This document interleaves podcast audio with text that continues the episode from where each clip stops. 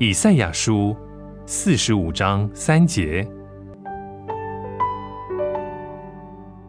我要将暗中的宝物和隐秘的财宝赐给你，使你知道提名召你的就是我耶和华以色列的神。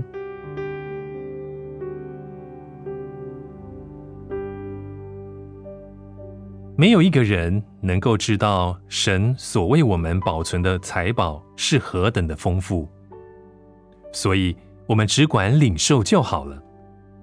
但他的财宝藏在暗中，因此神必须要带领你进入黑暗的库房。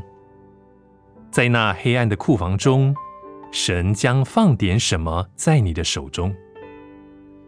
如果你不抛弃他所赐给你的，并且好好的保存，直到你回到光明之中，你将发现你在黑暗中所领受的是何等的宝贵。因此，你要为黑暗而感谢主。神要赐给你的财宝，也是在隐秘之处。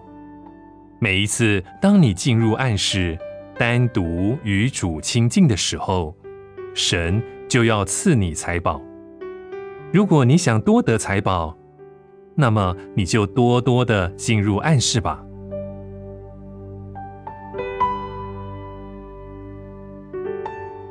以赛亚书四十五章三节：我要将暗中的宝物和隐秘的财宝赐给你，使你知道提名召你的就是我耶和华以色列的神。